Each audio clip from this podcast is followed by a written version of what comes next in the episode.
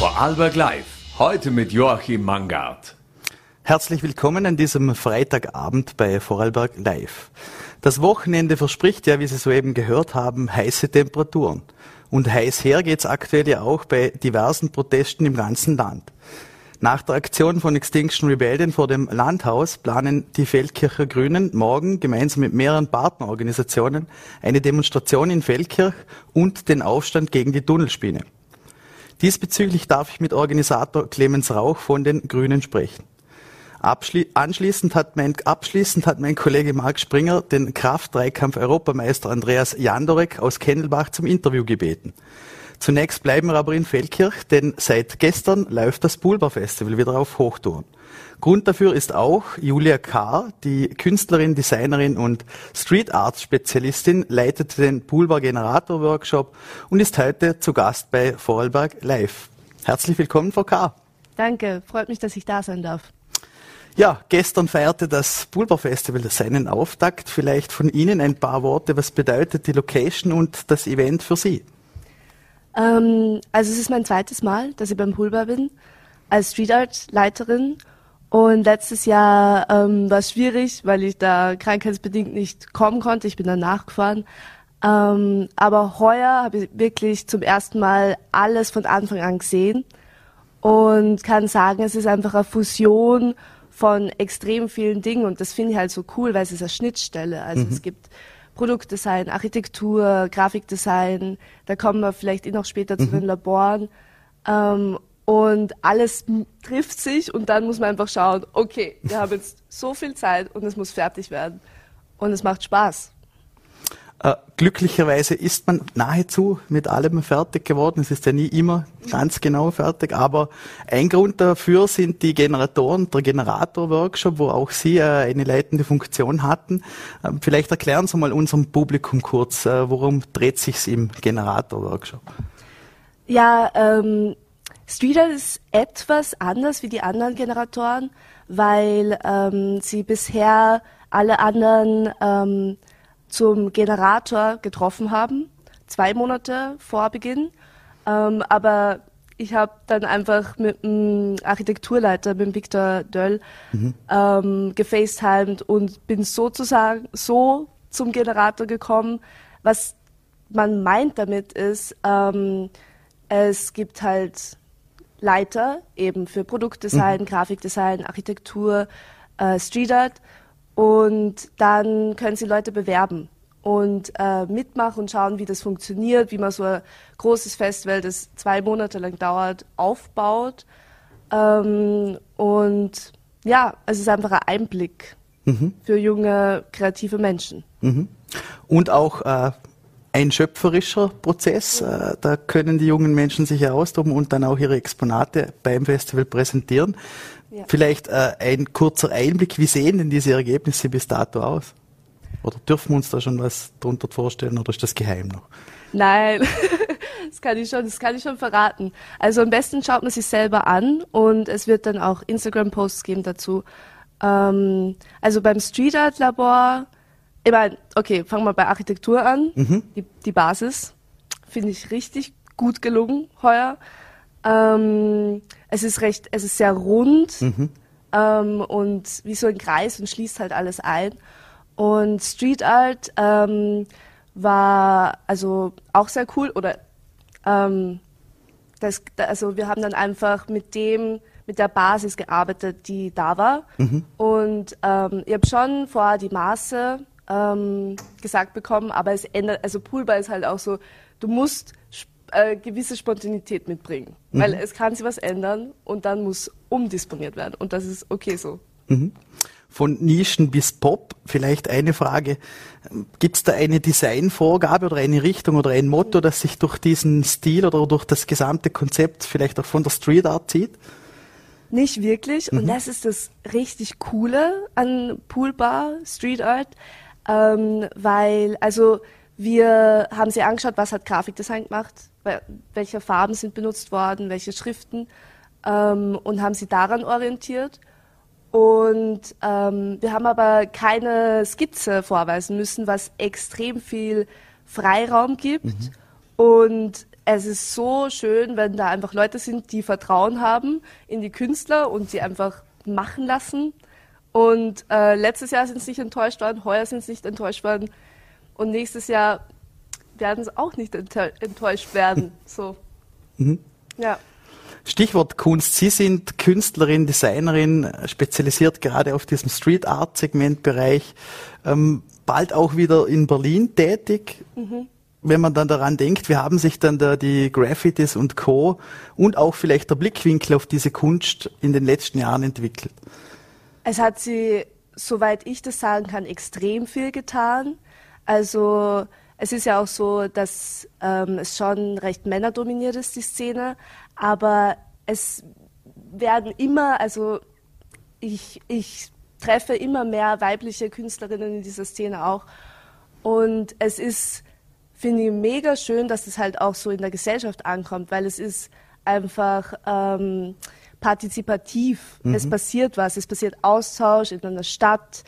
Ähm, es ist Kunst für alle eigentlich, nicht in einem Museum, wo sich nur gewisse Menschen hineintrauen, sage ich jetzt mal.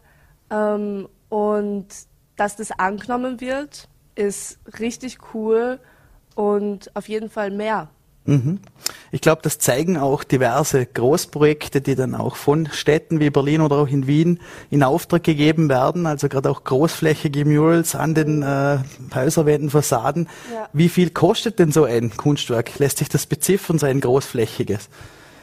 Boah, also ich lerne auch gerade noch dazu. Vor allem, was halt das Ausrechnen betrifft und wie, was ist der Wert. Ähm, es kommt halt voll drauf an. Wenn es Werbung ist, auf jeden Fall kostspieliger. kostspieliger. Ähm, und ja, also Materialkosten sind auch, können auch enorm sein. Ähm, ich, ich drop jetzt keinen Preis. aber, aber da gibt es ähm, nicht so Quadratmeter und dann so viel. Ja, man kann es so machen, ja. aber das ist halt schwierig bei Kunst. Also ja. mein Papa hat da immer gesagt, Julia, nicht so günstig, schau dir an, am Maler verdient auch so und so viel in der mhm. Stunde. Mhm. Und ähm, voll Wertschätzung ist da, also ist einfach extrem schön, wenn dann was daherkommt. Mhm. Ähm, gehen wir von der Stadt aufs Land. Mhm. Haben Sie das Gefühl, dass diese Kunstform auch immer mehr Einzug in ländlichen Gebieten findet?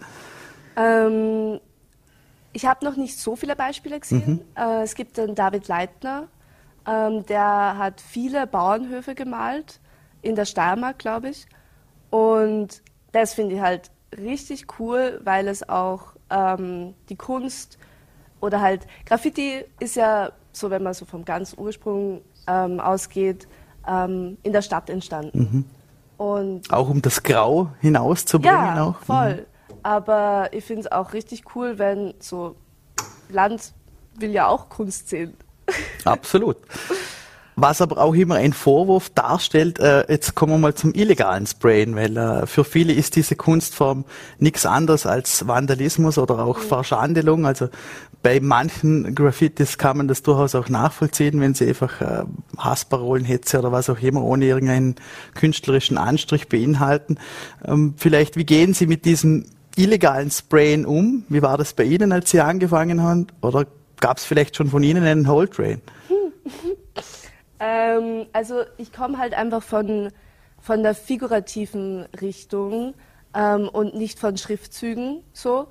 Ähm, auf jeden Fall finde ich, dass auch Schriftzüge extreme, also echt gut sein können, so Kall Kalligrafie. Ähm, das, das braucht schon sehr viel Übung, das zu meistern. Auch Tags oder wie äh, aus dem Hip-Hop-Bereich? Es gibt also, ja? äh, man, mhm. wenn man in der Szene ist, weiß man, was ist ein schöner Tag und was ist ein nicht schöner Tag.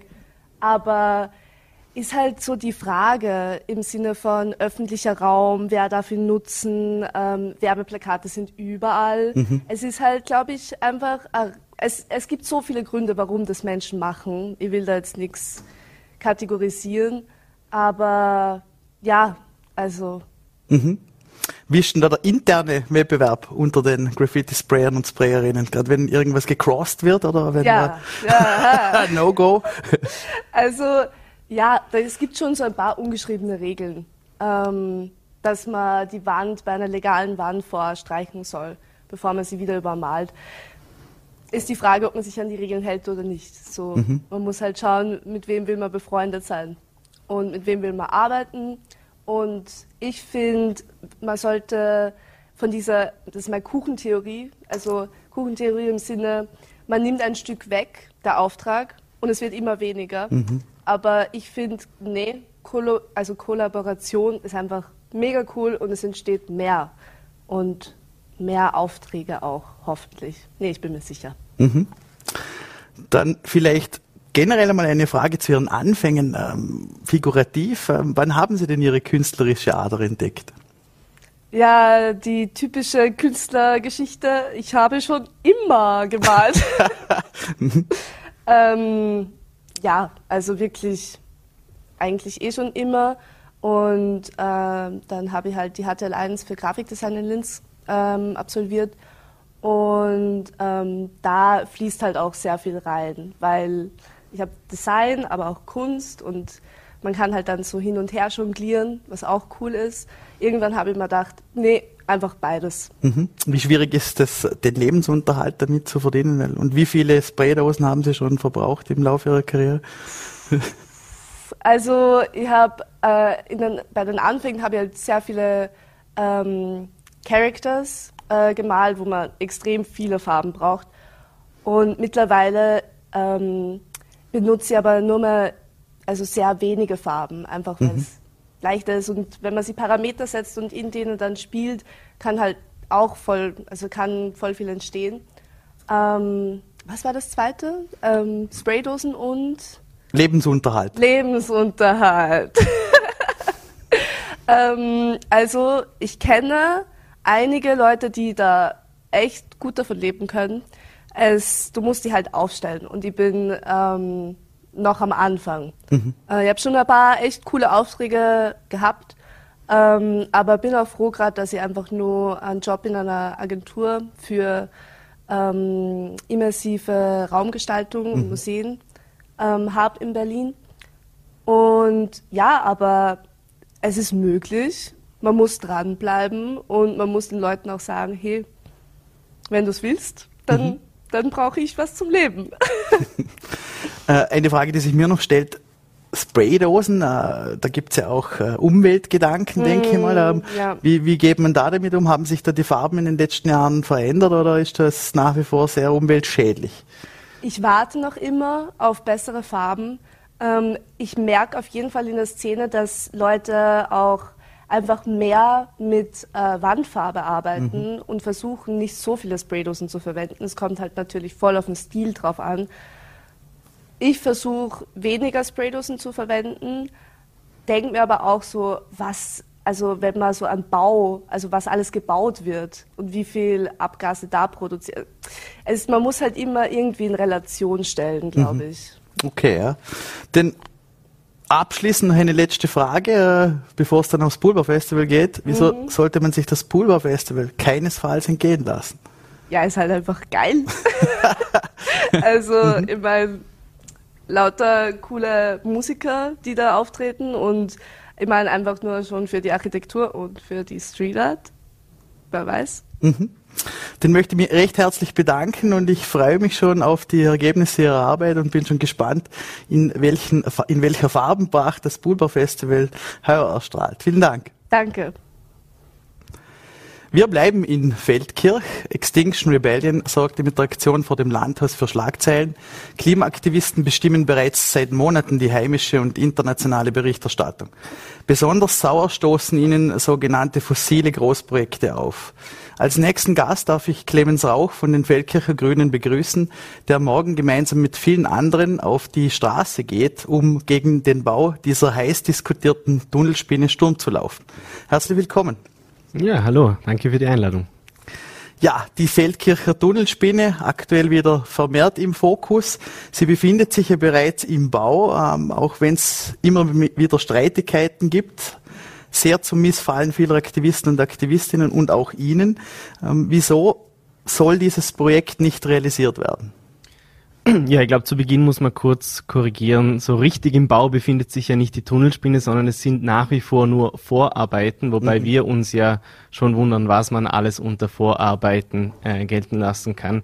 Das ist schon sehr kreativ, wenn man schon anfängt, Löcher in den Berg zu bohren. Ich glaube, es gibt ganz, ganz viele Gründe, die gegen die Tunnelspinne sprechen. Ich meine, die Extinction Rebellion machen regelmäßig darauf Aufmerksamkeit, mhm. äh, aufmerksam, dass es ein Klimathema ist. Natürlich, wenn wir jetzt noch dabei sind, in fossile Riesen, in, äh, Rieseninfrastrukturprojekte zu investieren, dann werden wir das mit dem Klimawandel nicht schaffen. Aber es geht natürlich auch ganz klassisch um, um, um Geldfragen. Mhm. Also wenn man sich anschaut, wie auch gerade die letzten paar Jahre das Budget belastet haben, wie sie die öffentlichen Finanzen belastet haben und auch auf der anderen Seite, wie viel Notwendigkeit an, an Geld da ist, wenn es um die Pflege geht, wenn es um die Bildung geht, wenn es mhm. um die mhm. Kinderbetreuung geht. Überall ist der öffentliche Mittel knapp, nur nicht dort, wo es am wenigsten sinnvoll einzusetzen ist. Das heißt, da gibt es eine ganze Reihe an Gründen mhm. und deswegen gehen wir auf die Straße. Wir sagen, jetzt ist das Projekt noch an einem Punkt, wo wir sicher mindestens 90 Prozent der Kosten noch mhm. einsparen können, wo bis auf äh, Vorarbeit noch nicht viel passiert ist. Es ist die letzte Chance, noch das Richtige mhm. zu tun. Bleiben wir gerade bei den Kosten. Ähm, gerade auch das Projekt rund um die Tunnelspinne hat sich ja vervielfacht. Ähm, wie lässt sich das äh, in Zahlen fassen? Ja, ähm, offiziell hat es sich ja eben nicht vervielfacht, was mhm. uns ja verwundert. Man hat am Anfang von 230 Millionen mhm. gesprochen, dann mal von 250, dann mal von 270. Aktuell sind es 300 Millionen, aber auch diese Zahl ist schon relativ alt. Mhm. Ich habe jetzt gerade diese Woche von meiner Vermieterin be gesagt bekommen, was nach drei Jahren Mieterhöhung zu erwarten ist. Ich kann mir nicht vorstellen, dass es beim Tunnelprojekt anders sein wird, dass die Kosten mhm. auch steigen, wie eben alles andere auch aktuell. Äh, ein gutes Beispiel finde ich den Brenner Basistunnel. Da ist gerade die Nachricht rausgekommen, dass er eine Milliarde Euro mehr kosten wird. Mhm. Und ich glaube, dass diese, diese 300 Millionen, die da herumschwirren, sind schon eine hohe Zahl, aber sie sind vermutlich eine Illusion. Und da werden wir vermutlich weit darüber hinausschießen. Mhm. Ähm, jetzt leben wir aber trotzdem in einer Demokratie und auch äh, der Bau äh, und letztlich auch die Entscheidung für den Bau stammt aus einem Prozess, einem Mehrheitsbeschluss, Bescheid. Ähm, wie lässt sich denn das aus von Ihrer politischen Seite aus mit Ihrem Demokratieverständnis vereinbaren, wenn Sie jetzt gegen einen demokratischen Beschluss Sturm laufen? Ja, also unsere Vorgehensweise ist ja nicht, dass wir mit irgendwelchen undemokratischen Mitteln versuchen, diese Tunnelspinne aufzuhalten. Wir versuchen, den demokratischen Prozess zu beeinflussen. Mhm. Wir versuchen, die öffentliche Meinung zu beeinflussen. Und unser Ziel ist es natürlich auch, die öffentliche Meinung so äh, umzudrehen, dass wir dieses Tunnelprojekt noch stoppen können. Natürlich, wenn die Gegenseite mehrere hunderttausend Euro investiert, um Werbung zu machen, um teilweise auch ähm, sehr schwindlige äh, Aussagen zu machen, hat man einen großen Gegner, quasi David gegen Goliath. Aber wir werden sicher nicht hingehen und irgendwelche undemokratischen Maßnahmen mhm. machen. Unser Ziel ist es, dass es, dieses Projekt demokratisch noch gestoppt wird. Mhm. Die Vergaben sind noch nicht geschehen, die stehen noch an für die großen Tunnelbauarbeiten. Das wäre die Möglichkeit, hier einfach diese Vergaben nicht zu tätigen. Mhm. Meinung beeinflussen von Seiten der Politik? Glauben Sie nicht, dass die Bürger durchaus mündig sind, selbst sich ihre Meinung zu bilden? Oder inwiefern glauben Sie, dass die, die politischen Parteien hier ähm, über die Stränge schlagen? Oder wie weit sollte das gehen, so eine Meinungsbeeinflussung? Naja, Meinungen, Meinungen werden gebildet in unserer mhm. Gesellschaft, nicht nur von der Politik, aber auch. Politik ist ein Wettstreit der besten Ideen. Hier mhm. werden Ideen präsentiert, werden die anderen Ideen vielleicht kritisiert, die einem entgegenstehen. Und es ist natürlich nicht nur die Aufgabe der, der Politik, das sieht man auch an unserer Demo morgen, da ist der mhm. Naturschutzbund dabei, da ist der Alpenschutzverein dabei, da sind die Fridays for Future dabei. Also auch aus der Gesellschaft heraus Menschen, die sagen, wir haben hier eine andere Meinung und wollen den Großteil der Bevölkerung davon überzeugen, dass wir hier im Recht sind. Mhm.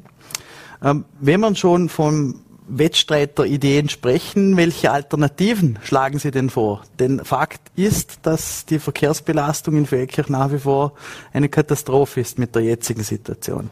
Ja, klar, das ist mhm. richtig, aber man muss halt auch aufhören, den Menschen zu suggerieren, dass es eine einfache Lösung mhm. gäbe. Auch die Tunnelspinne, selbst wenn sie gebaut würde, reduziert äh, den, den Verkehr an der Bärenkreuzung maximal um vielleicht 20, 23, 25 Prozent. Mhm. Also auch das ist keine Lösung, wo dann auf einmal wie mir auch schon gesagt wurde, die Bärenkreuzung dann zur Fahrradstraße wird oder ähnliches. Das, ähm, das muss man den Leuten auch ehrlich sein und so ehrlich muss man auch sein, die Tunnelspinne wird in vielen Bereichen von Feckehau einen Mehrverkehr bedeuten, nämlich dort, wo der Verkehr aus dem Tunnel wieder rauskommt. In Toasters, am mhm. Altstadtportal, in Tisis. Das heißt, hier muss man ehrlich mit den Leuten sein. Ich glaube, man hätte schon viel früher auch Alternativen prüfen sollen. Man hat ja teilweise auch beispielsweise die Bahneinfahrt Süd überprüft. Mhm. Man muss hier Dinge äh, angehen. Es hätte auch andere Ideen zum Thema Tunnel gegeben. Hier hat man natürlich die Maximalvariante gewählt. Mhm. Und wir müssten weiterhin massiv in den öffentlichen Verkehr setzen. Wir müssen wei weiterhin massiv in die Fahrradinfrastruktur beispielsweise setzen. Wir müssen uns auch überlegen, warum haben wir Logistikunternehmen wie JCL, die mitten über eine Bärenkreuzung fahren. Das ist einfach auch von der Raumplanung mhm. schlecht. Mhm. Hier müssen wir an ganz vielen verschiedenen kleinen Schrauben drehen und wenn wir unsere Klimaziele ernst nehmen, muss sich der individuelle äh, Verkehr, der motorisierte Verkehr auch einfach reduzieren. Das muss die Grundannahme sein, die, mit der wir handeln. Und wir müssen davon ausgehen, dass 2030, wenn diese Tunnelspinne fertig ist, aus anderen Gründen der motorisierte Individualverkehr schon reduziert ist. Mhm. Sonst mhm. werden wir die Klimakrise nicht schaffen. Mhm. Ähm, jetzt gehen morgen auch ähm, die Extinction Rebellion Klimaaktivisten und Klimaaktivistinnen mit Ihnen auf die Straße. Ähm, diese Woche haben Sie auch schon vor dem Landhaus auf dieses Thema aufmerksam gemacht. Die Umweltschützer und Umweltschützerinnen stehen aber auch gerne in der Kritik, dass sie das Gesetz brechen, nehmen das auch in Kauf und stoßen dadurch auch auf massiven Widerstand, beziehungsweise auch in der Bevölkerung hat man manchmal das Gefühl, dass solche Proteste nicht wirklich ankommen und vielleicht sogar gegenteilig der Sache sind. Ähm, Begrüßen Sie diese Form des Widerstands?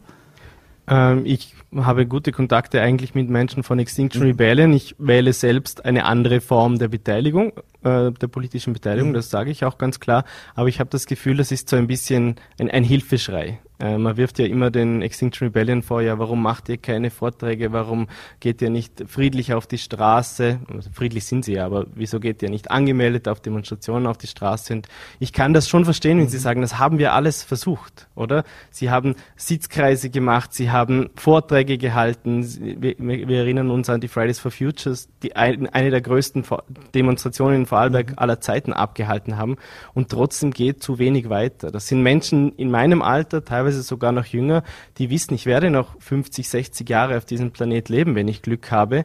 Und ich werde das ganz klar erleben. Ich kann nicht für mein Leben ausschließen, dass wir Wasserknappheit, Ernteausfälle mitten hier in Vorarlberg haben. Dinge, die wir eigentlich nur von anderen Orten der Welt kennen. Das heißt, ich verstehe diese Verzweiflung, die dahinter steht. Und ich finde, das ist schon auch eine legitime Form des Protests, wenn man dann sagt, ich demonstriere friedlich, das mhm. sind sie, gewaltfrei, das sind sie immer, und äh, möchte auf dieses Thema aufmerksam machen. Mhm. Und man kann auch nicht äh, äh, wegdiskutieren, dass sie auch erfolgreich sind damit. Ich würde heute hier wahrscheinlich nicht stehen, ich hätte diese Einladung nicht äh, bekommen, wenn nicht gerade diese Aktion von, äh, von Extinction Rebellion gewesen wäre. Das mhm. hält die politische Diskussion am Laufen. Trotzdem trifft es gerade auch, wenn man an die Proteste denkt, an die sogenannten Klimakleber, die äh, Straßen blockieren, die den Personenverkehr äh, kritisieren und auch äh, hindern. Äh, da trifft es dann sehr oft den kleinen Mann, die kleine Frau, äh, den, den Schüler, der nicht in die Schule kommt oder die Eltern, die ihre Kinder nicht in die Kindergärten bringen oder auch nicht in die Schulen. Ähm, ist das nicht der falsche Ansatz? Weil glauben Sie nicht, dass Sie genau in so einem Bereich viel, viel mehr kaputt machen, als wie, dass Sie die Menschen ähm, auf Ihre Seite bringen?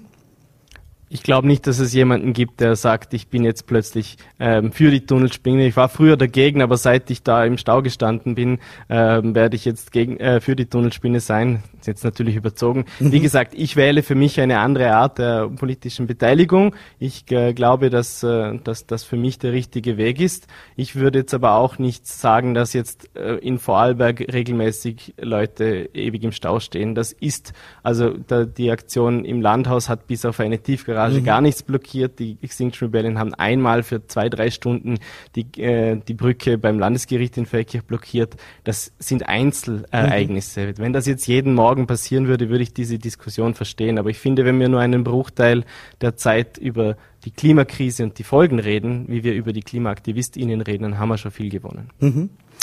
Ähm, Den offiziellen Weg wählen Sie und Ihre Mitstreiter morgen ähm, ab 12 Uhr, Treffpunkt am Katzenturm. Wie wird denn die Demonstration aussehen? Vielleicht worauf muss sich auch Stadt und Bevölkerung einstellen? Ja, wir werden äh, demonstrieren, ganz äh, friedlich und angemeldet natürlich. Wir werden an der an Katzenturm starten, werden dann über die Bärenkreuzung laufen, unter der Schattenburg durch, durch das Tunnel und zur, ähm, zur Baustelle mhm. in der Felsenau. Das heißt, für einen gewissen Zeitraum wird es dort natürlich Verkehrseinschränkungen geben. Ich hoffe, das wird man uns an einem Samstag auch verzeihen, aber ich denke, das Thema ist es wert, dass man hier diese Aufmerksamkeit dem auch widmet. Mhm.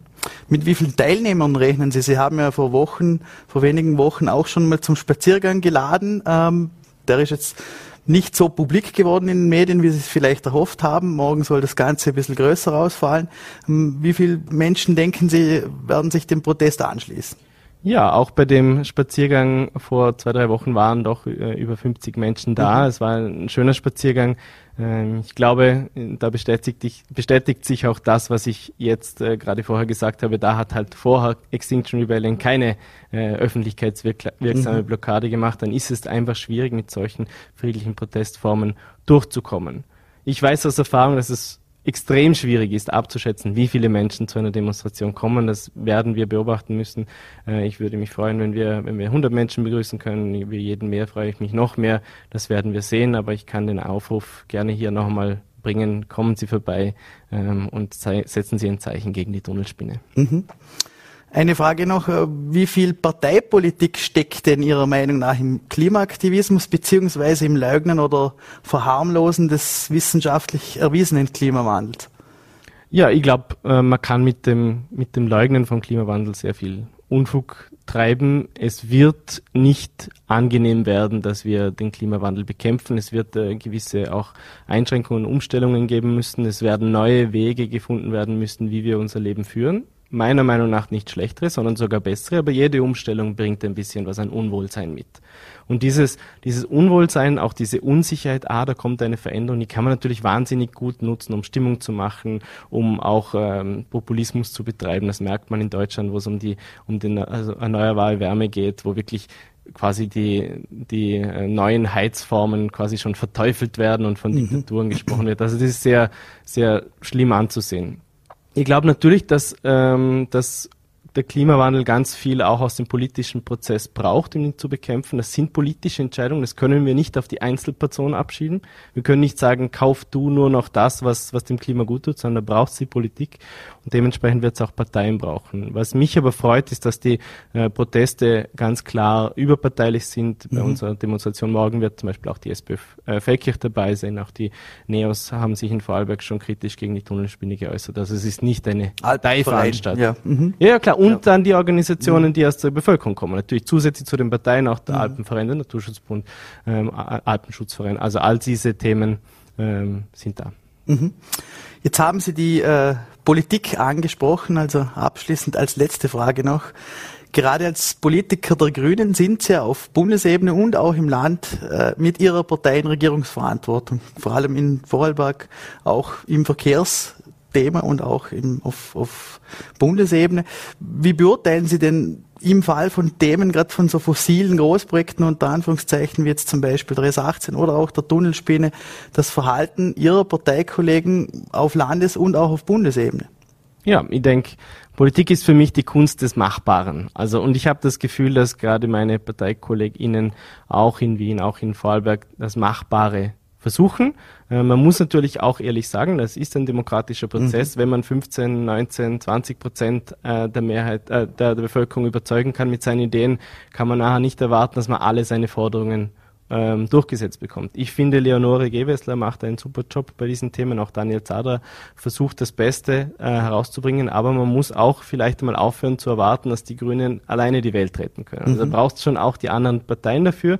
Da muss, muss sich auch die Themenlage verändern. Nicht dahin gehen, dass die Grünen dann eine absolute Mehrheit in allen Gremien haben, sondern dass andere Parteien auch endlich beginnen, ernsthafte Klimapolitik zu machen. Und wenn man dann, so wie die JVP zum Beispiel, glaubt, dass ein paar Bäume pflanzen ihr Beitrag zum Klimaschutz ist, dann haben wir noch einen langen Weg vor uns. Mhm. Vielleicht trotzdem bleiben wir bei der JVP, da gab es ja dann auch von Ihrer Seite oder von Extinction Rebellion äh, eine Meldung oder eine Ente, es wurde dann ja auch gleich negiert, dass sich auch die JVP Feldkirch kritisch gegenüber der Tunnelspinne geäußert habe. Ähm, False Flag oder Aktion? Ich, ich habe da nicht äh, so ganz durchblickt, was jetzt da daran ist. Ich, ich weiß, dass da zwischen Extinction Rebellion und JVP ähm, Kritik äh, oder äh, einen Schlagabtausch gegeben hat. Ich weiß, dass es ganz, ganz viele Menschen, auch in der ÖVP gibt, die mit diesem Tunnelprojekt nicht, nichts anfangen können. Vor allem die Menschen, die Politik in anderen Gemeinden machen, die genau wissen, wenn jetzt diese Tunnelspinne 300, 400, mhm. 500, 600 Millionen Euro kostet, dann wird für ihre Gemeinde danach im Landesbudget nicht mehr viel Geld da sein. Und das wissen Bürgermeister und Bürgermeisterinnen im Umfeld, das wissen Leute, die sich in irgendeiner anderen Art und Weise bei der ÖVP ähm, engagieren. Nur leider trauen sich die mit ihrer Kritik nicht an die Öffentlichkeit. Mhm. Dann sehr gerecht herzlichen Dank für Ihren Besuch im Studio und ich darf Ihnen einen friedlichen Protest morgen wünschen. Dankeschön, danke für die Einladung. Wir wechseln das Thema. Mit Andreas Jandorek hat Vorarlberg aktuell einen Kraft-Dreikampf-Europameister. Im voraufgezeichneten Gespräch hat mein Vollerte-Kollege Marc Springer den Kennelbacher interviewt. Und ich freue mich sehr, dass jetzt Andreas Jandorek bei mir ist. Andreas Jandorek, äh, Vize-Europameister im Kraft-Dreikampf und Vorarlberger Rekordhalter in der Gewichtsklasse bis 93 Kilo, wenn ich richtig informiert bin. Vielen Dank, dass du dir Zeit genommen hast. Danke für die Einladung. Andreas, äh, wie sind Sie denn zum Kraft-Dreikampf gekommen und was hat Sie denn an dieser Sportart so fasziniert? Also ich war früher mal Kunstturner, war dann körperlich relativ kaputt, einige Verletzungen gehabt selber angefangen mit Krafttraining und durch Krafttraining eigentlich wieder Lebensqualität bekommen. Im Rücken war einfach so, dass ich gar keinen Sport mehr machen können, außer Krafttraining. Und dann durchs Krafttraining nach drei, vier Jahren konnte ich wieder alles machen, was ich vorgemacht habe. Habe dann aber gemerkt, dass ich relativ stark bin und geschaut, was für Wettkämpfe das es gibt, Internetforen und so weiter. Und über das bin dann zum Wettkampfsport, Kraft-3-Kampf gekommen.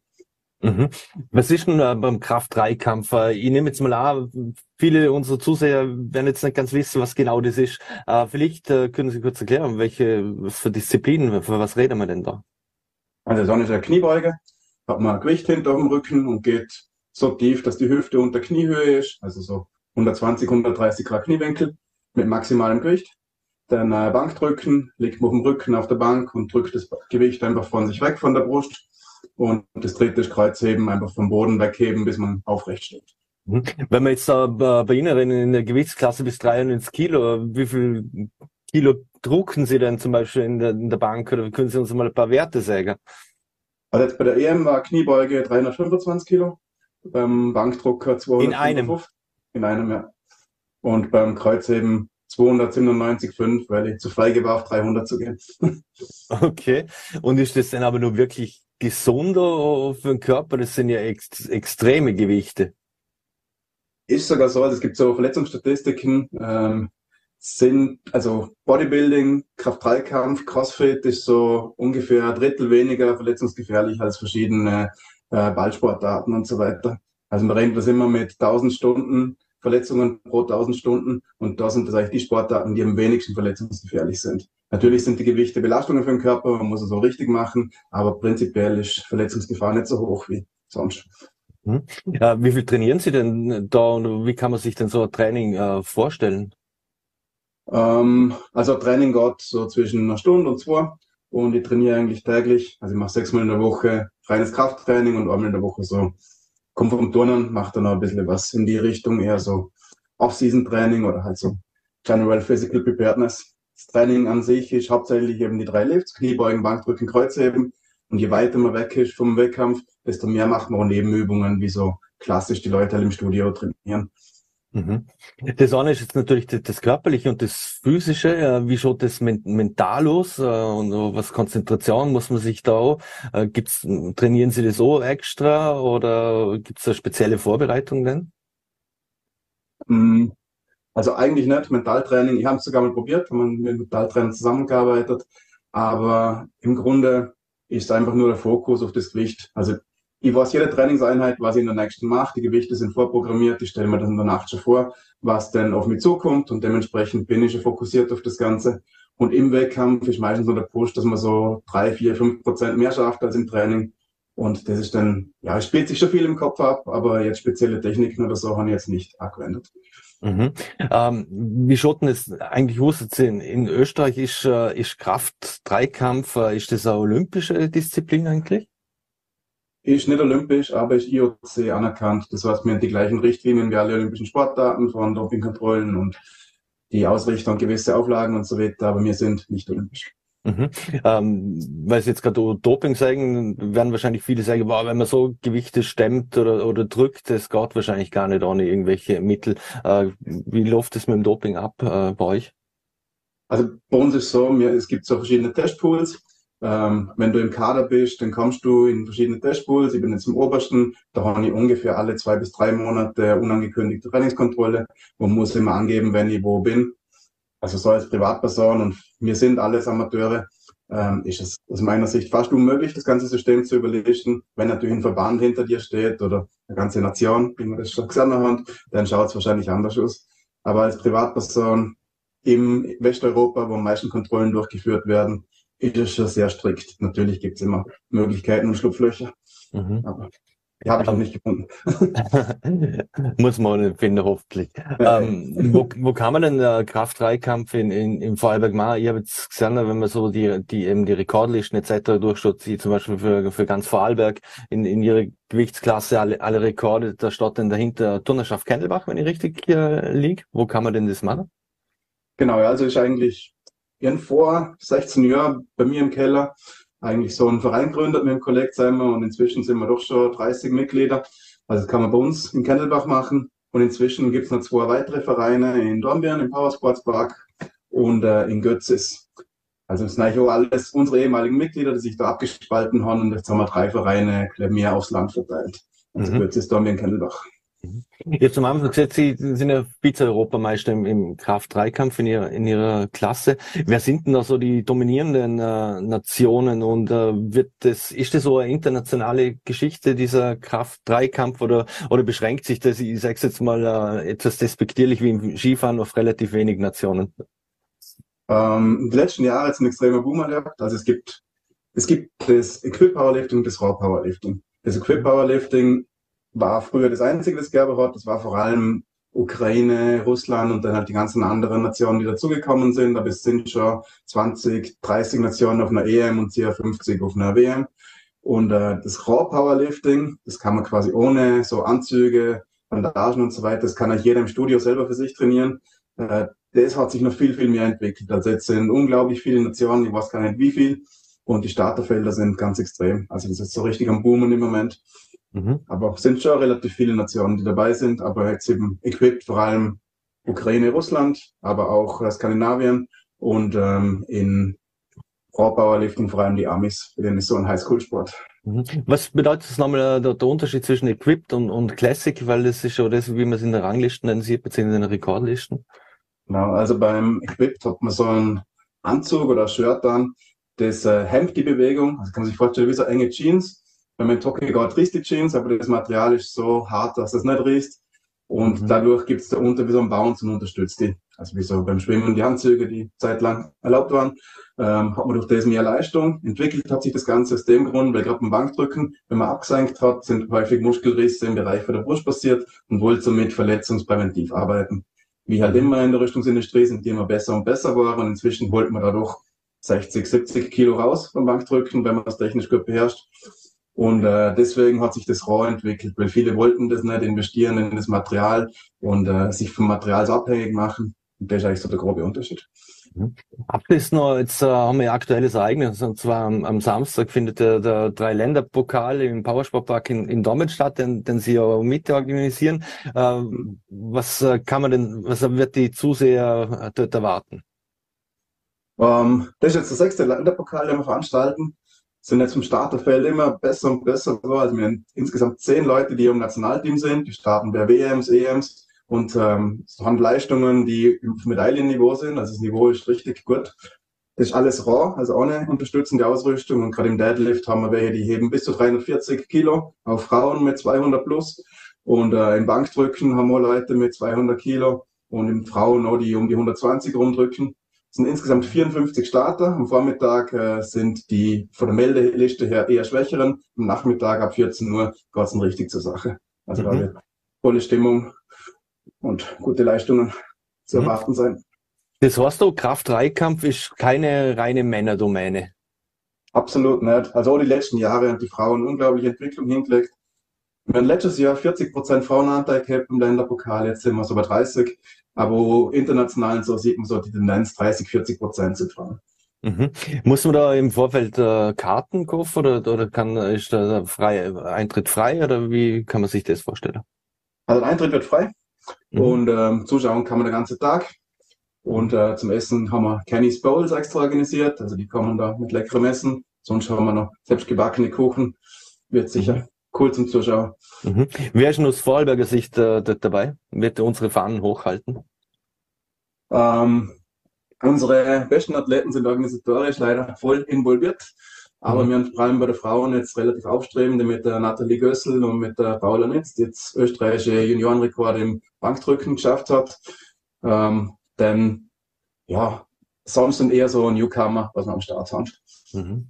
Dann sind wir schon sehr gespannt, äh, wünschen viel Erfolg für, für die Zukunft und auch für den Dreiländerpokal, für die Veranstaltung und vielen Dank, dass Sie sich die Zeit nahmen. Ja, danke ebenfalls. Danke für die Einladung. Damit sind wir am Ende dieser Ausgabe angelangt. Ich darf Ihnen noch ein schönes Wochenende wünschen.